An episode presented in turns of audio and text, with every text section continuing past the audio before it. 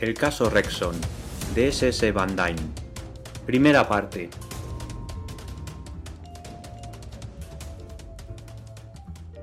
¡1! Una llamada de socorro. Martes 14 de enero, 11 de la mañana. ¿Qué te parecerían, Vance, unas vacaciones en un lugar ideal? Deportes de invierno, compañía agradable y un verdadero palacio para descansar. Philo Vance aspiró el humo de su cigarrillo y sonrió. Acabábamos de llegar a la oficina del fiscal Markham en respuesta a su urgente llamada. Vance le miró y suspiró. Sospecho tus intenciones, mi querido Radamantus. El viejo Carrington Rexon está preocupado. Ah, replicó Vance, en la vida es imposible encontrar la bondad desinteresada. Es muy triste. De manera que me invita a divertirme en los besquires solo porque Carrington Rexon está preocupado. Un detective en su hogar calmará la angustia de su corazón. Por eso me ha invitado. Realmente no me halaga. No. No te burles, Vance. Pero, ¿por qué han de importarme las inquietudes de Carrington Rexon? No siento ningún interés por él. Lo sentirás. No trates de negar que disfrutas con los sufrimientos de tus semejantes. Y además te encanta preocuparte. Si todo estuviera tranquilo en el mundo, te morirías de aburrimiento. Nada de eso, protestó Vance. Lucho incansablemente por la paz del alma, mi espíritu caritativo. No sigas, Vance. Noto en tus ojos que las preocupaciones del viejo Rexon te interesan. La finca de los Rexon es encantadora, observó pensativamente Vance. Pero, ¿podrías decirme, Marham, por qué un hombre que tiene sus millones, su tranquilidad, sus dos queridos y amantes hijos, su maravillosa propiedad, su fama y su vigor, ha de sentirse inquieto y preocupado? Me parece ilógico. Sin embargo, desea que vayas allí inmediatamente. Puesto que tú lo dices, lo creeré.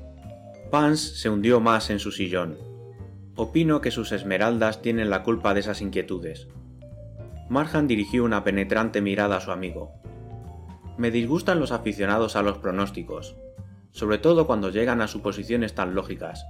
Claro que se trata de sus malditas esmeraldas, Cuéntamelo todo. No dejes sin descubrir ninguna carta. ¿Te ves con ánimo de hacerlo? Marhan encendió un cigarro. Luego dijo, No será necesario que te hable de la colección de esmeraldas de Rexon. Supongo que ya estás enterado de que las guarda en una caja de caudales. Sí, las examiné hace algunos años. Me pareció que estaban muy mal protegidas. Lo mismo ocurre hoy. Gracias a Dios la finca no está dentro del terreno de mi jurisdicción, si fuera así, la preocupación no me dejaría descansar. Una vez quise convencer a Rexon para que entregara sus piedras a algún museo. Hiciste mal, Marham, observó Vance. Rexon está loco por sus piedras. Realmente no comprendo por qué existen coleccionistas. Ni yo, pero no hice el mundo. Una verdadera pena que no sea obra tuya. ¿Qué más? En la finca de los Rexon se ha creado una situación inquietante. El viejo tiene miedo, por eso desea que vayas allí. Un poco más de luz, por favor. La casa solariega de los Rexon está, en estos momentos, rebosante de invitados, a causa del regreso a América de Richard Rexon, que ha estado estudiando medicina en las mejores universidades y hospitales de Europa. El viejo celebra una especie de fiesta en honor de su hijo. Comprendo. Y al mismo tiempo espera poder anunciar el compromiso del muchacho con la aristócrata Carlota Smith, pero en nada de esto veo motivos de inquietud. Como ya sabes, Rexon es viudo, tiene una hija inválida y no puede cuidarse de preparar fiestas. Por eso solicitó de Miss Smith que se encargase de preparar la fiesta. Ella aceptó, y el resultado fue que invitó a un heterogéneo grupo de personas, entre las cuales abundan el exotismo de bar y cabaret. Rexon, que es un hombre con ideas a la antigua, no se siente tranquilo con tantos desconocidos cerca de sus esmeraldas. Desconfía de todos. No es que sospeche que haya entre sus invitados algún ladrón, pero no está tranquilo. Es un hombre anticuado. La nueva generación está llena de increíbles posibilidades. ¿Sospecha Rexon de alguien? De un sujeto llamado Bassett. Y lo más curioso es que no ha sido invitado por Miss Nye Smith. Es amigo de Richard. Esa amistad comenzó en Suiza, en su último viaje vinieron juntos en el mismo barco. De todas formas, Rexon reconoce que no tiene motivo para sus sospechas. Siente una vaga inquietud, pero nada más. Desea la compañía de alguien inteligente y perspicaz. Me telefoneó, pidiendo ayuda y consejo, e insinuó tu nombre, amigo Vance. Sí, los coleccionistas son así. ¿A dónde dirigirse en un momento de temor? A su viejo amigo Marhan. Él podrá resolverle el problema. Es amigo de Vance. Vance es un hombre que sabe vestirse correctamente de smoking y que no beberá agua del enjuagamanos. Puede investigar y vigilar sin llamar la atención de los presentes. Su discreción está garantizada. Magnífico sistema de apresar al ladrón, si es que existe. Vance sonrió resignado. ¿Esto es lo que piensa Rexon? En resumen, así es, admitió Marhan. Pero lo dijo de otra forma. Ya sabes que Rexon te aprecia, y si hubiera creído que a ti te interesaba asistir a su fiesta, le habría faltado tiempo para invitarte. Me avergüenzas, Marhan, replicó Vance. Aprecio a Rexon tanto como puedas tú apreciarle. Es un buen hombre. ¿Anhela mi confortadora presencia? Muy bien, haré todo lo posible por desarrugar su entrecejo. 2. A la luz de la luna. Miércoles 15 de enero, 9 de la noche. Marhan avisó a Carrington Rexon, y a la tarde siguiente salimos de Nueva York en el hispano-suiza de Vance. Era un día frío y claro. Durante la noche había nevado. El viaje hasta Wingwood, en los vestires, hubiera requerido en un tiempo normal unas 5 horas, pero las carreteras al norte de la ciudad estaban cubiertas de una gruesa capa de nieve, y llegamos bastante tarde a la finca de Rexon. La noche estaba cuajada de brillantes estrellas, y la luna lucía con todo su esplendor. Eran casi las nueve cuando cruzábamos la enorme puerta que marcaba los límites de la gran posesión. No había nadie para guiarnos. Al llegar a la cumbre de una rocosa montaña, Pan se quedó sin saber hacia qué lado dirigirse. El camino se bifurcaba, en uno de los lados aparecían profundas huellas en la nieve. Hacia allí marchamos. Unos dos kilómetros más allá, la carretera descendía suavemente hasta un estrecho valle, cubierto de nieve, al extremo del cual se levantaba una alta montaña. Vance dejó que el coche se deslizase en medio de aquel paisaje de cuento de hadas. Al llegar al final de la pendiente llegaron hasta nosotros, a través de los árboles, las notas de una orquesta, no se veía ninguna vivienda, y la música intensificaba la fantasía del escenario. Vance frenó el auto, y saltando al suelo, dirigióse hacia la fuente de aquella música. Apenas habíamos recorrido unos 100 metros, cuando, a través de los árboles que nos ocultaban, descubrimos un pequeño estanque helado sobre el cual patinaba una joven. La música brotaba de una gramola portátil colocada sobre un rústico banco, junto al estanque, la muchacha, vestida con un sencillo y blanco traje de patinar, parecía irreal a la luz de la luna y de las estrellas. Dibujaba difíciles figuras sobre hielo, como tratando de perfeccionarlas. Vance susurró. Magnífica exhibición. Parecía fascinado por el arte con que la joven se movía sobre el hielo. Terminó el disco, y la patinadora giró velozmente sobre la punta de un patín, acabando con una versallesca reverencia. Vance se aproximó a ella, felicitándola cordialmente. De momento la muchacha parecía asustada, pero luego sonrió vergonzosa. Deben de ser ustedes invitados nuevos, dijo con tímida voz. Siento que me hayan descubierto patinando. Es una especie de secreto, ¿saben? Quisiera que no lo dijesen a nadie. Desde luego, señorita, replicó Vance, estudiando con ojo crítico a la joven. Me parece recordarla. Hace algunos años estuve aquí. ¿No era usted amiga y compañera de Miss Joan? La muchacha sintió. Lo era y lo sigo siendo. Soy el Aguntar, pero no le recuerdo. Debió de ser cuando yo era niña aún. Me llamo Philo Vance. Me dirigí a la casa y me he extraviado. Al oír la música vine hacia aquí, esperando encontrar algún guía. No se ha extraviado mucho. Suba de nuevo la cuesta, y al llegar arriba tome por el otro camino. En menos de diez minutos llegará. Vance dio las gracias, pero no se marchó enseguida. Dígame, señorita, si es usted amiga de Joan, ¿por qué viene a patinar a este estanque tan apartado? El rostro de la muchacha se ensombreció. No quiero herir a Joan, replicó. Solo patino de noche, cuando mi trabajo ha terminado. ¿Y la gramola? Es muy pesada para traerla desde la casa. Oh, la dejo en la cabaña de Jed, allí, junto a aquel ciprés. También guardo allí mi traje y los patines. Es un secreto entre Jed y yo. Pans sonrió tranquilizadoramente. Bien, le prometo que no se descubrirá. Pero es un secreto maravilloso. ¿No sabe que patina usted magistralmente? Es usted una de las mejores patinadoras que he visto. La joven enrojeció de placer. Me gusta mucho patinar, replicó con sencillez. Poco después volvíamos a encontrarnos en la cumbre de la montaña, y nos dirigimos hacia las luces de la finca Rexon. Mientras un viejo y calvo mayordomo nos guiaba a través del vestíbulo inferior, pudimos escuchar la ruidosa hilaridad de los invitados reunidos en el salón, retazos de música moderna, risas, voces altas, un clamor alegre y juvenil, Carrington Rexon, solo en su madriguera, nos recibió con dignidad de viejo caballero.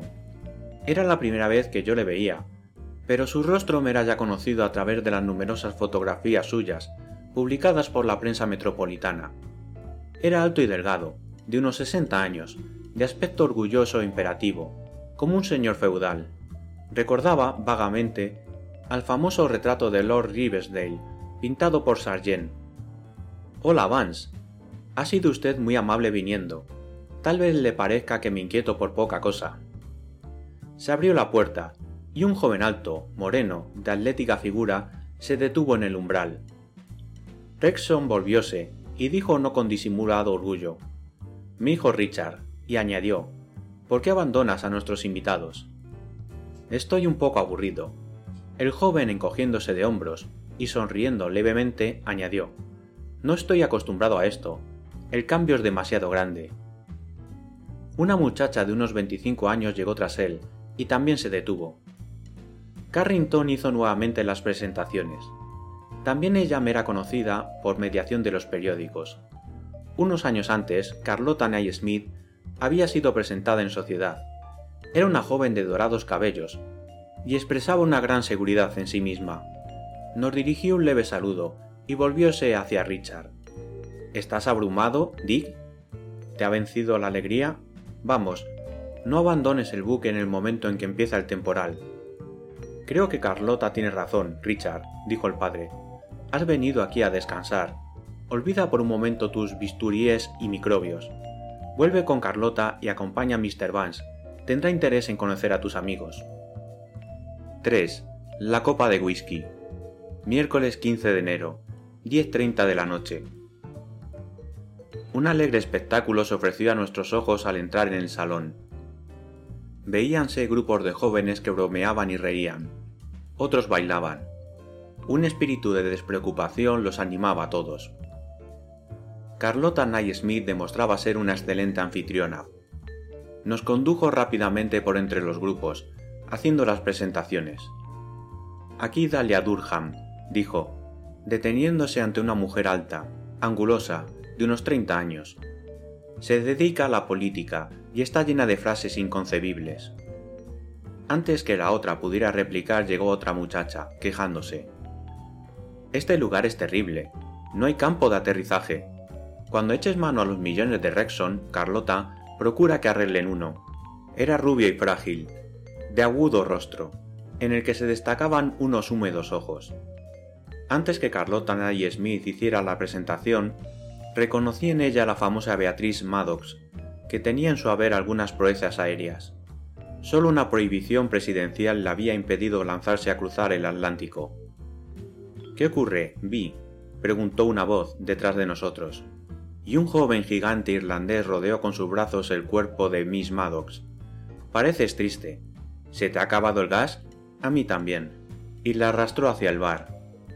Ese es Pat Matorsé, nos dijo Carlota. Es un amante de la velocidad. El año pasado ganó el Gran Premio de Cincinnati. Está enamorado de mí, pero ella desprecia a los simples conductores de autos. De todas formas, es posible que se prometan. Me gustaría que conocieran a Pat, pero miren, tenemos a otro demonio de la velocidad. Eh, Chuck, deja tranquila a Sally y ven un momento, si puedes.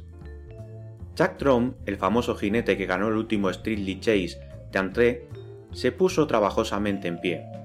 Su mirada no se fijaba, pero sus modales eran impecables. Siéntate, exhortó Miss Nye Smith. Te presento a Mr. Vance. No intentes continuar de pie, se te doblan las espuelas. Trom se irguió, muy indignado, e inclinándose con caballeresca cortesía. Pero su inclinación no se interrumpió. La tracción de la alfombra fue más fuerte, y el caballista quedó tendido sobre ella. Es esta una carrera que Chuck no podrá ganar, rió nuestra Cicerone. Continuemos. Algún amigo se encargará de subirle de nuevo a la silla. ¿No le parece a usted verdaderamente repugnante esto? El alcohol es una maldición. Destruye el cerebro, mina la moral y... Pero he olvidado la más elemental cortesía. Interrumpamos un momento nuestro paseo y vayamos a beber algo. Nos condujo al bar. Soy poco aficionada a los licores. En público solo tomo Dubonet, pero no permitan que mi juvenil abstención estropee sus aficiones. Aquí encontrarán de todo, hasta nitroglicerina. Vance bebió coñac. Mientras hablábamos, un joven alto, bronceado por el sol y muy fornido, llegó hasta nosotros y rodeó con un brazo la cintura de Miss Nye Smith. Estoy deseando conocer tu respuesta, Carlota, dijo con expresión de buen humor.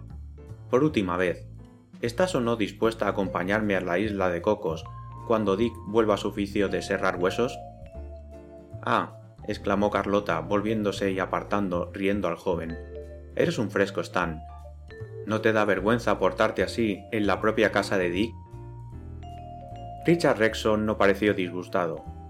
Adelantándose hasta nosotros, y agarrando el brazo del otro, nos lo presentó como Stanley Sides, un aristócrata con demasiado dinero y que empleaba su tiempo en expediciones en busca de tesoros escondidos. Vance conocía sus hazañas y ello motivó una animada charla. Un chiquillo que nada en dinero bueno y que pierde el tiempo desenterrando sucios doblones, rió Carlota Smith. O esto es una paradoja o todo el mundo, menos yo, está loco. No es una paradoja, Miss Nye Smith, replicó Vance. Comprendo perfectamente el anhelo de Mr. Sides. No es el tesoro lo que importa, sino la búsqueda. Cierto, asintió Sides. El placer de ser más listo que los demás, de descifrar rompecabezas, y la adquisición de lo que es único. Diablo, estoy hablando como un coleccionista. Perdona, Richard. Esto no implica ninguna ofensa a tu eminente padre, un ruidoso grupo cercano a nosotros atrajo su atención y se unió a ellos. Su puesto junto al bar fue ocupado enseguida por la joven que había estado hablando con Trom. ¿Qué tal, Sally? le saludó Carlota. ¿Estás sola? ¿No ha recobrado tu caballero su montura? Señores, prosiguió, volviéndose hacia nosotros, les presento nada menos que a Sally Alexander, la inimitable. Lleva su arte a las masas populares y consigue que les guste. Claro, que canta unas cosas... Se me critica injustamente, caballeros, protestó Sally Alexander. Soy muy fina. Estoy de acuerdo con usted, Miss Alexander, la defendió Vance. Le he oído cantar varias veces, y nunca me he sonrojado. Eso debió de ser cuando cantaba en el coro de la iglesia. Para castigarte por lo que me acabas de decir, te robaré a Dick, replicó Miss Alexander. Y cogiendo del brazo a Richard Rexon, se lo llevó hacia la pista de baile.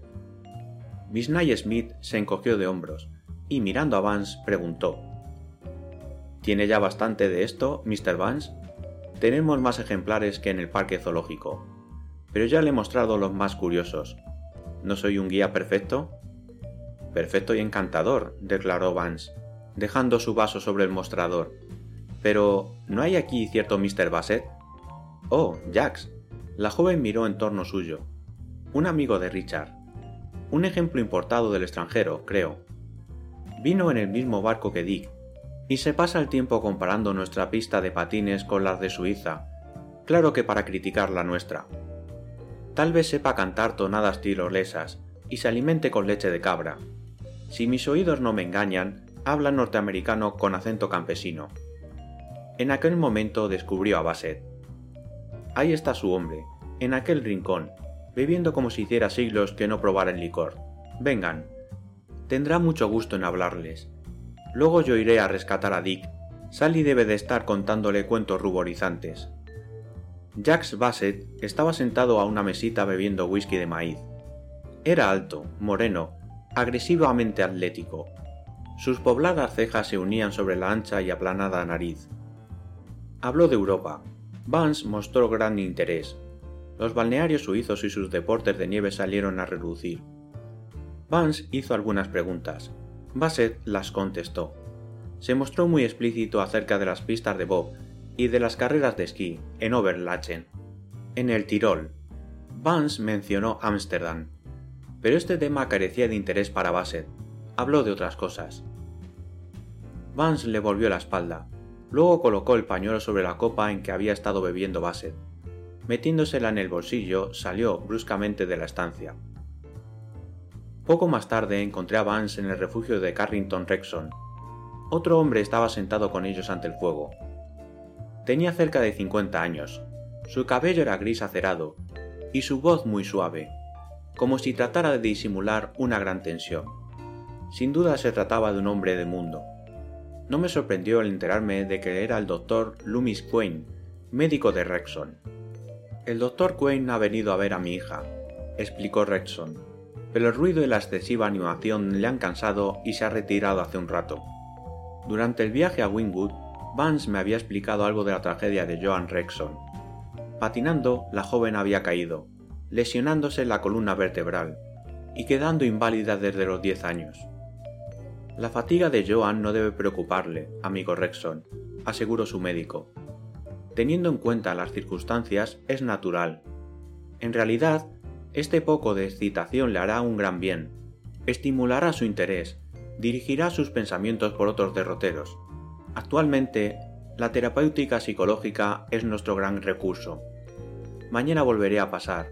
Espero poder ver también a Richard. Apenas he hablado con él desde que vino. Me alegra encontrarle también como hace dos años, cuando mi viaje al extranjero. Dick está ahora en el salón, sugirió Rexon con un guiño. El doctor sonrió. No, no quiero echarle a perder esta noche. Tengo que marcharme enseguida. He dejado en marcha el motor de mi coche para ahorrarme la necesidad de calentarlo luego. Con estos días tan fríos, el embrague no funciona con facilidad. Además, prefiero terminar mi whisky en la tranquilidad de este despachito. No le critico, doctor. Esta juventud de ahora y Rexon movió desaprobadoramente la cabeza. Mientras continuábamos hablando sobre distintos asuntos, con alguna que otra alusión al porvenir de Richard en la medicina, se hizo evidente que entre Rexon y Quain existía algo más que unas simples relaciones profesionales, quizá una larga y trágica asociación. Por fin el médico se levantó y nos deseó las buenas noches. Poco después, Vance y yo nos separamos de Carrington Rexon. Una extraña y alocada sociedad, declaró Vance, hundiéndose en las profundidades de una butaca, en su cuarto. No me extrañan las inquietudes del viejo Rexon. Probablemente se siente solo. Es indudable que está decidido a que Carlota sea su nuera. La muchacha no carece de cualidades.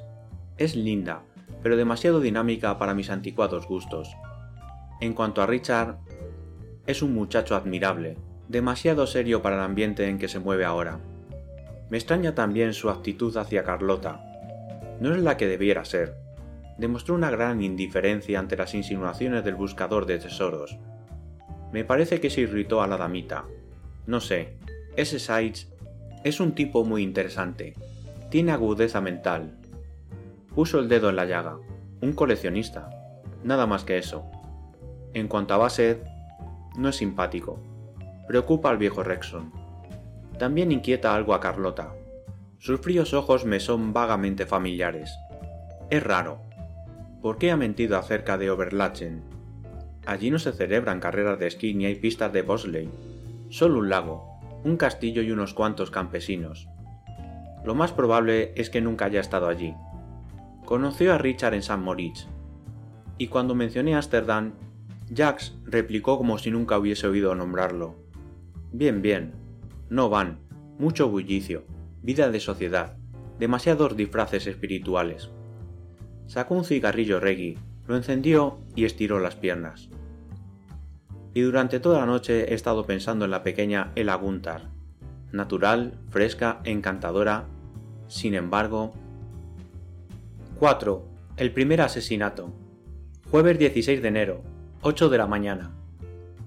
A las 8 de la mañana sonó una insistente llamada a la puerta de nuestro cuarto. Mr. Vance, Mr. Vance. Reconocí la voz del viejo mayordomo. Mr. Rexon le suplica que acuda enseguida a su despacho. Vance se levantó de un salto. ¿Qué ocurre, Higgins? No, no sé. Está bien. Se vistió apresuradamente y salimos al vestíbulo. Una mujer, con el negro uniforme de las sirvientas, estaba inclinada sobre la barandilla de la escalera. Al oírnos retrocedió contra la pared, con los ojos desorbitados y el cuerpo rígido. Vance se detuvo a dirigirle una penetrante mirada. Era alta, bien formada, y representaba unos cuarenta años. Tenía los ojos verdes, el cabello negro y el rostro inteligente. Una mujer superior, pero presa de una gran excitación. ¿Qué pasa? preguntó fríamente Vance. Una tragedia, replicó la mujer, con voz de contralto. Es una variación en la vulgaridad de la vida. Cálmese. Corrimos escaleras abajo. Esa es, hasta ahora, la criatura más extraña de la casa, me dijo Vance. Sabe demasiado. Tiene un temperamento volcánico. Es la tragedia. Carrington Rexon estaba cubierto con una bata. En el despacho se encontraba, junto a él, un hombre alto y fornido, vestido con una chaqueta de cuero, pantalones de montar y altas botas. Estaba pálido y nervioso. Apoyábase en la repisa de la chimenea, y en sus manos se notaba el brillo del sudor. Eric Gunther, mi capataz, dijo Rexon, indicando con un movimiento de cabeza a su acompañante. Encontró en Torgach, a poca distancia de aquí, el cadáver de Liv Valen. Sin duda cayó desde lo alto del precipicio. Gunther vino a avisarme y a buscar ayuda. ¿Quiere usted acompañarle, Vance? He telefoneado ya al doctor. Valen era el vigilante de la parte occidental de la finca, donde está el cuarto de las piedras. Eso es un indicio, tal vez, Bien, entendido. Liv debió de resbalar, dijo trabajosamente Gunther. Cuide de que alguien le reemplace esta noche, ordenó Rexon, y añadió, es mejor que se lleve un par de hombres para que lo traigan. Darrup está abajo. Ya encontraré a otro. Gunther se pasó una mano por la frente. Wallen no era un espectáculo agradable, señor. ¿Me permite otro trago? Ha bebido ya demasiado, le interrumpió Vance. Vamos. Gunther salió primero. Iba refunfuñando. Al cruzar la carretera, frente a la casa, apareció una sucia y extraña figura. Una blanca y rala barba acentuaba la inclinación de sus hombros. Arrastraba los pies al caminar, pero en sus movimientos se advertía una nerviosa energía. Volvióse rápidamente hacia un macizo de árboles, como para evitarlos. Gunther le llamó. Ven, Jed. Te necesitamos. El viejo obedeció. Leaf ha caído al fondo de Thor Gulch. Vamos a buscarle. El viejo rió infantilmente. Por un motivo u otro, la tragedia parecía divertirle. Tal vez bebas demasiado, Eric. Ella dijo que la semana pasada le pegaste. No deberías hacerlo. En el Gulch podría matarse alguien más. Kai Darrup, el carpintero de la posesión, se unió a nosotros. Gunther le explicó lo ocurrido. Los ojos de Darrup se enturbiaron había enemistad en ellos. Mientras descendíamos por el sendero dijo Supongo que ahora se sentirá más seguro en su puesto, Mr. Gunther. Cállese, gruñó el capataz. Cuídese de lo suyo. Tal vez también a usted le gustaría ser capataz de la finca. Si lo fuese, me portaría decentemente con todo el mundo, replicó con cierta amargura el carpintero. Descendimos al fondo del barranco, atravesando unos grupos de árboles, sobre los cuales pesaba la niebla, cruzamos un río helado y seguimos hacia el norte, torciendo luego para marchar en la misma dirección por donde habíamos venido. Usted es el padre de Misela, ¿verdad, Gunther? preguntó Vance. El capataz asintió con un gruñido. ¿Quién es ese? preguntó Vance, indicando con un movimiento de cabeza al viejo que habíamos encontrado al salir de casa y que ahora nos precedía. Es el viejo Jed. Fue capataz antes que yo. Ahora está jubilado. Está loco. Vive en la cabaña verde. Él mismo le dio ese nombre. No se mete con nadie. Le llamamos el ermitaño verde. Mal asunto lo de Liv, teniendo, como tiene, la casa llena de invitados. ¿Y eso que ha dicho Darrup? ¿Se habla de un nuevo capataz? Va, siempre están hablando. Les hago trabajar mucho, no les gusta.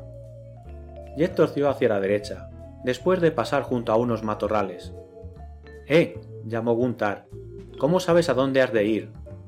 Ya sé, ya sé dónde está Liv, replicó Jet, desapareciendo tras una roca. Está loco, repitió Guntar. Gracias por el informe. En el momento en que Vance pronunciaba estas palabras, oyóse un grito de Jet. Aquí está Liv, Eric. Llegamos junto a él. Al pie de un risco veíase un retorcido y destrozado cuerpo. El rostro estaba completamente desfigurado, y la cabeza aparecía deformada. El cadáver estaba en medio de un charco de sangre coagulada. Vance se inclinó sobre el cuerpo. Lo examinó atentamente e incorporándose declaró Ningún médico puede hacer nada por él. Dejémoslo aquí. Que Darrup lo vigile. Telefonearé a Wingwood. Gunther indicó al viejo Jet que se alejara. Verdaderamente no debías pegar a Ella, Eric, amonestó al viejo con una leve sonrisa mientras se dirigía hacia el prado. ¿Podemos pasar por lo alto del risco al volver hacia casa? inquirió Vance. Gunther vaciló. Hay un atajo, pero se trata de una subida peligrosa. Es igual, lo utilizaremos. Adelante. Cuando hubimos vencido la traicionera y resbaladiza cuesta, Gunther indicó el lugar aproximado por donde Liv Valen debió de caer. En el borde del casco crecían espesos matorrales. Iván se metió entre ellos, examinando la delgada capa de nieve y hielo. De pronto se arrodilló junto a un arbusto. Sangre, Gunther, dijo, señalando una mancha negruzca a pocos centímetros del arbolillo. Gunther lanzó un silbido. Dios mío, ¿aquí? Sí, contestó Vance, levantándose. No, no se trata de un accidente. Lástima que el viento de la noche haya borrado todas las huellas. Sin embargo, marchémonos, hay mucho que hacer. Gunther se detuvo. El viejo Jess sabía el sitio exacto donde estaba el cadáver. Muchísimas gracias. Iván se apresuró por el camino que conducía a la casa.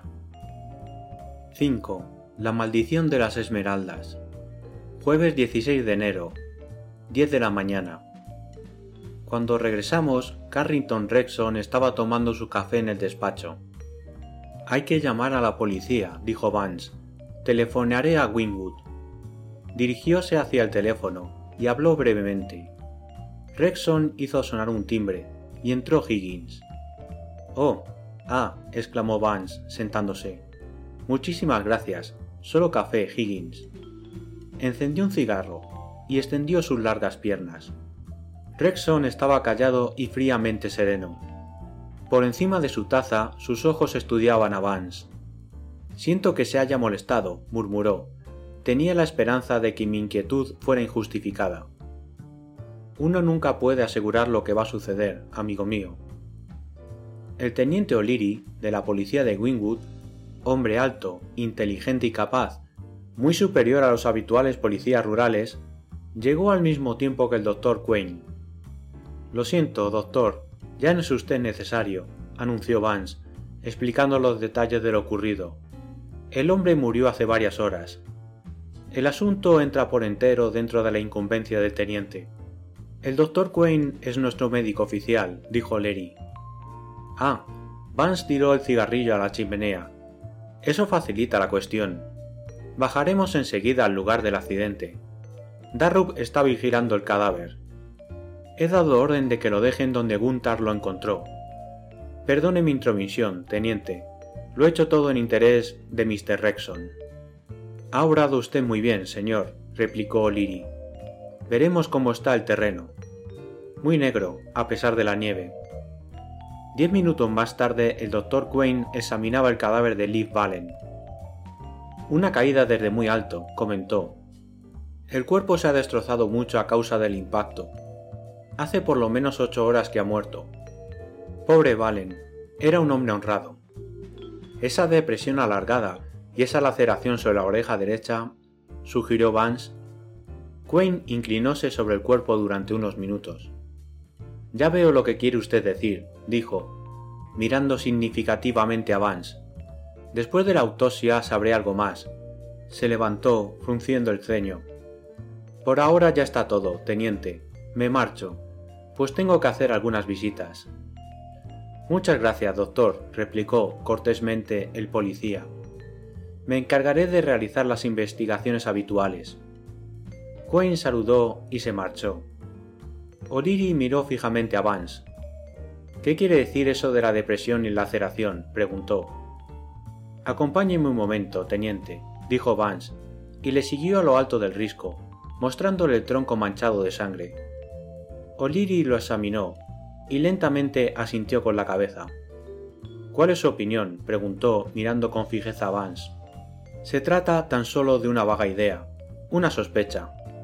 Pudiera ser que la herida de la cabeza de Valen hubiese sido producida por un objeto contundente. No parece debida a la caída. Tal vez el infeliz fue herido en otra parte y tirado luego por el precipicio, para disimular el crimen. A pesar del viento de la noche pasada, se ven algunas huellas. Son muy borrosas, pero hacen sospechar que tres personas se acercaron al borde del risco. Faltan pruebas, claro está. ¿Cuál es mi teoría? Pues que a Wallen le agredieron cerca de la casa. Le hirieron sobre la oreja con una herramienta, puede que con una llave inglesa. El cráneo fue fracturado. Luego lo arrastraron hasta aquí. Se ven dos borrosas líneas sobre la nieve. Tal vez fueron producidas por los talones.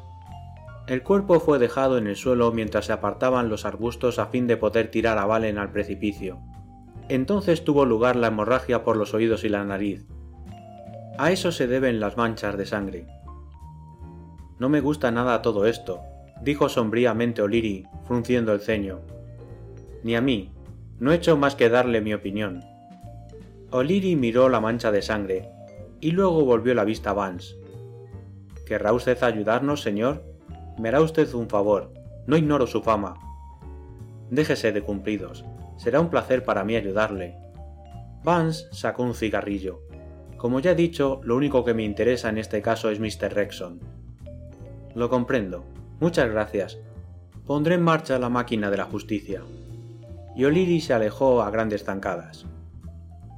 Cuando regresamos a la casa, el sol penetraba a raudales en una encristalada galería, que circundaba casi toda la parte oriental del edificio.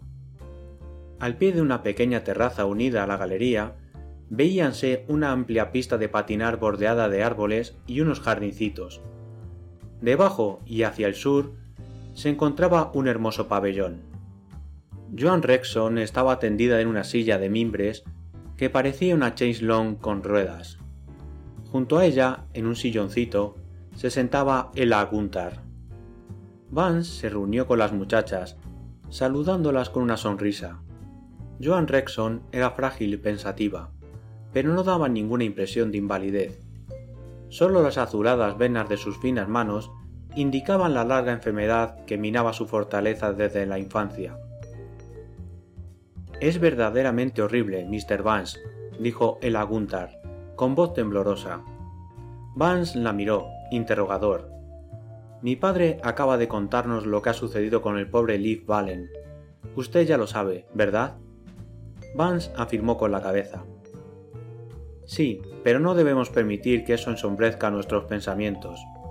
Es muy difícil evitarlo, replicó Miss Rexon. Liv era muy bueno. Razón de más para no pensar en semejantes cosas. Ella Gunther movió, muy seria, la cabeza. El sol y la nieve. Esas son cosas hermosas en las que se puede pensar. Apoyó tiernamente una mano en la de Joan pero el recuerdo de la tragedia no se aparta de ella. El pobre Liv debió de caer esta mañana, al dirigirse a su casa. Vance le dirigió una pensativa mirada. No, no ha sido esta mañana, dijo. Fue ayer, alrededor de medianoche. Ella apretó con fuerza los brazos del sillón, y una expresión de espanto apareció en sus ojos. Medianoche, susurró. ¡Qué horrible! ¿Por qué dice usted eso? preguntó Vance, intrigado por el comportamiento y las palabras de la joven. Yo, yo, eh, a medianoche... Pan se apresuró a cambiar de conversación, pero no pudo lograr que la joven volviera a alegrarse. Por fin se excusó y entramos en la casa. Apenas había llegado al pie de la escalera cuando una mano se apoyó en el brazo derecho de mi amigo. El Aguntar nos había seguido. ¿Está usted seguro de que fue a medianoche? preguntó en un nervioso susurro. Sí, poco más o menos. Pero, ¿por qué está tan nerviosa, muchacha? A ella le temblaban los labios. He visto entrar al teniente O'Leary. Se ha dirigido al despacho de Mr. Rexon. ¿Por qué ha venido, Mr. Vance? ¿Ocurre algo? ¿Tendremos que ir todos a Wingwood a responder al interrogatorio? Vance rió tranquilizadoramente. Por favor, no turbe su hermosa cabecita.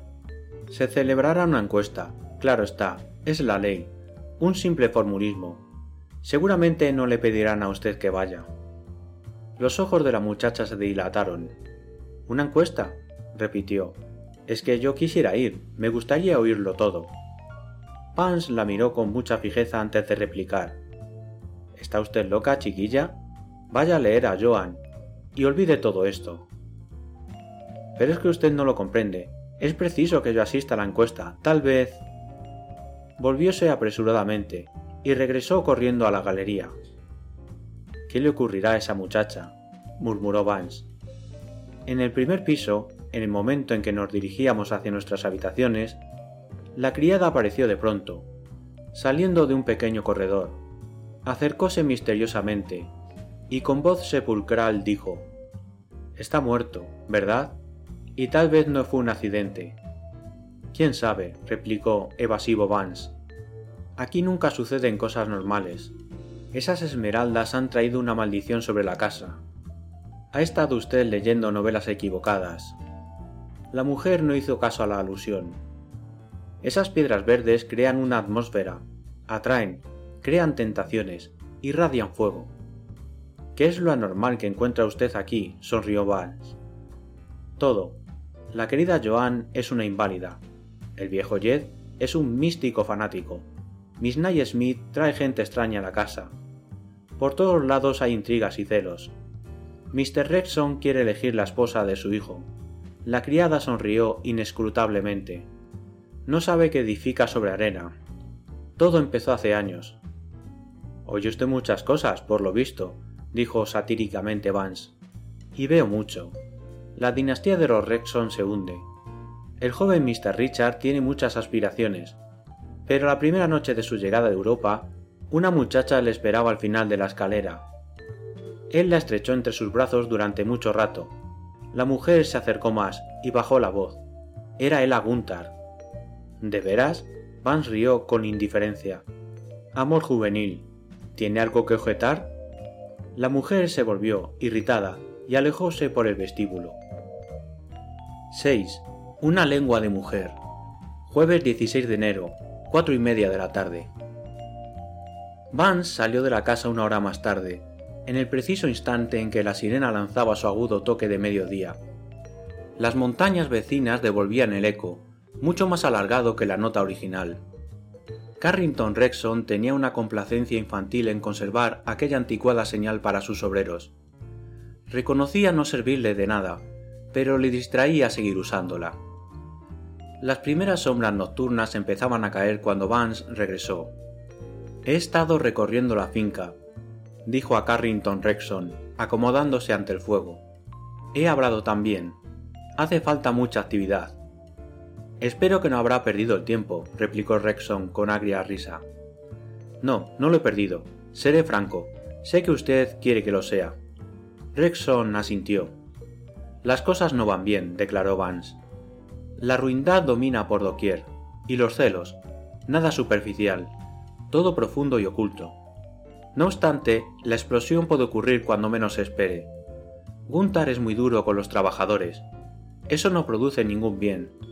He oído que pensaba reemplazarle por otro capataz. Se mencionó a Wallen.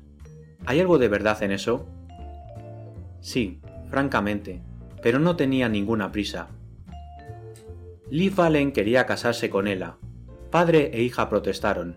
Hubo rozamientos, escenas, nada agradable. Mucha amargura, fuente de generales resentimientos entre los obreros de la finca contra Miss Ella. Creen que se considera superior al resto de ellos porque es la compañera de Miss Joan. Solo el viejo Jet la defiende. Dicen que ese viejo está medio loco y que siente una gran debilidad por el color verde. Afirman que la presencia de las esmeraldas le trastornó. Todos están añadiendo leña al fuego. Rexon rió secamente. Tal vez me crea usted tan afectado como los demás. Vance hizo un ademán de indiferencia. Al fin y al cabo, usted es el único que tiene la llave del cuarto de las piedras, ¿no? Ya lo creo. Una llave especial y una cerradura aún más especial, y una puerta de acero. ¿Ha estado hoy en el cuarto? Desde luego, todo está en orden. Vance cambió de tema. Hábleme del ama de llaves o criada. Marcia Bruce. Es de pétrea honradez. Lo creo, honrada pero histérica. Rexon volvió a reír. Ha observado usted muchas cosas, pero adora a Joan. Cuando el Aguntar no está, cuida a mi hija como si fuera su propia madre. Fundamentalmente, Bruce es una excelente mujer. Quayne también lo dice. Entre ellos dos existe una gran simpatía. Hace tiempo fue enfermera jefe de un hospital, Wayne es también un hombre valioso. Me gusta que esa amistad prospere. Veo que Mr. Rexon, hacendado, se está volviendo sentimental. El corazón humano desea felicidad para los demás tanto como para él mismo. Rexon habíase puesto serio. ¿Qué más ha observado Vance? ¿Nada relacionado con la muerte de Liv Valen? Vance negó con la cabeza. La solución llegará a través de detalles insignificantes. Más tarde, acabo de empezar. Después de esto pasamos al salón.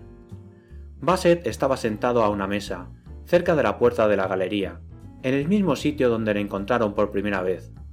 Acababa de agarrar del brazo a Ella Gunther, en el momento en que pasaba junto a él. La miraba con desagradable sonrisa. La joven se libró con un brusco movimiento y alejóse de él. Bassett la dejó marchar. Altiva, ¿no? Su mirada la siguió con sardónica expresión, mientras la muchacha regresaba al lado de Joan. Vance adelantóse hacia el amigo de Richard Rexon. ¿No esquía usted hoy, Mr. Bassett? Creí que todos los huéspedes estaban en las pistas. Dormí hasta demasiado tarde, y se marcharon sin mí. Es una linda cosita esa Ella Gunther. Su mirada fue hacia la galería, extraordinariamente hermosa para ser una criada. La mirada de Vance adquirió la dureza del acero. Todos somos criados, dijo. Unos servimos a otros hombres. Otros somos siervos de nuestros vicios. Piensen esto. Y volviéndose, salió a la galería. El teniente O'Leary acababa de llegar. El doctor Quayne está haciendo la autopsia, anunció. La encuesta se celebrará mañana a mediodía. Tendrá usted que asistir a ella. Le vendré a buscar. ¿Ha surgido alguna nueva complicación? preguntó Vance. No, lo he arreglado todo. John Brander, nuestro forense, es un buen hombre. Aprecia a Rexon. Le he explicado la situación. No hará preguntas embarazosas. ¿Se dictará veredicto de accidente? Así lo espero. Brander comprende que eso nos daría más tiempo para trabajar. Es un placer trabajar con usted, teniente. O'Leary entró en la casa para ver a Rexon. y Vance dirigióse hacia donde Joan y Ella Gunther estaban sentadas. Un ruidoso grupo de esquiadores, que regresaban de las pistas, llegó a la terraza con fuerte ruido de botas, pasó entre nosotros, saludándonos, y continuó hacia arriba. Carlota Nye Smith y Stanley Sides se quedaron en la galería y se unieron a nosotros. Ella Gunther miraba ansiosamente a su alrededor. Es inútil, Ella, dijo satírica Miss Nye Smith. Dick se ha pegado a Sally Alexander. No lo creo. Los labios de Carlota se contrajeron en una cruel sonrisa. ¿Duele, Ella? ¡Carlota! La reprensión de Sides sonó dura. ¿Cómo te encuentras hoy, Joan? Los modales de Miss Nye Smith cambiaron, y la joven sonrió dulcemente. ¿Y usted, Mr. Vance? ¿Por qué no quiso acompañarnos a esquiar? Ha sido magnífico por lo menos 25 centímetros de nieve polvo sobre una base más fuerte. ¿No hay ya bastante nieve en mis sienes? Y que le sienta muy bien, Mr. Vance. Volvióse hacia Size y le dio un ligero bofetón. Me gustaría saber si Stan será tan guapo cuando empieza a echar canas. Os prometo, diosa, declaró Saitz, seré tremendamente fascinador. Inclinóse hacia ella y continuó. Y ahora, por última vez, me mareo siempre. Buscaré mi tesoro más cerca de la casa. Tal vez yo también lo haga, si desdeñas mi invitación. El tono de Saitz era inquieto y agresivo. ¿Saber lo que quiere este hombre salvaje, Joan? rió Carlota Naismith. Insiste en que marche con él a la isla de Cocos y bucee en la bahía de Buffer en busca del tesoro de Meridir. Eso sería maravilloso. En la voz de Joan Rexon había un patético anhelo. Querida chiquilla. El acento de la otra se dulcificó. Luego marchó hacia la escalera y Sides la siguió. Poco después llegó María Bruce.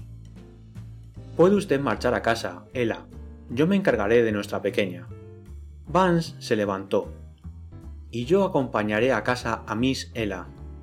Me di cuenta de que sentía una gran compasión por la muchacha, que no podía tomar parte en la alegre y despreocupada vida que latía a su alrededor. Y comprendí también por qué quería acompañarla a su casa. Deseaba animarla y distraerla, de manera que la herida causada por las palabras de Miss Smith fueran olvidadas.